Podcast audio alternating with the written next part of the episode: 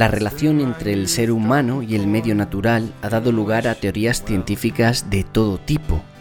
En todas ellas, incluso en las puramente antropocentristas, el ser humano supone un eslabón más de una cadena y solo se discute la posición de este eslabón.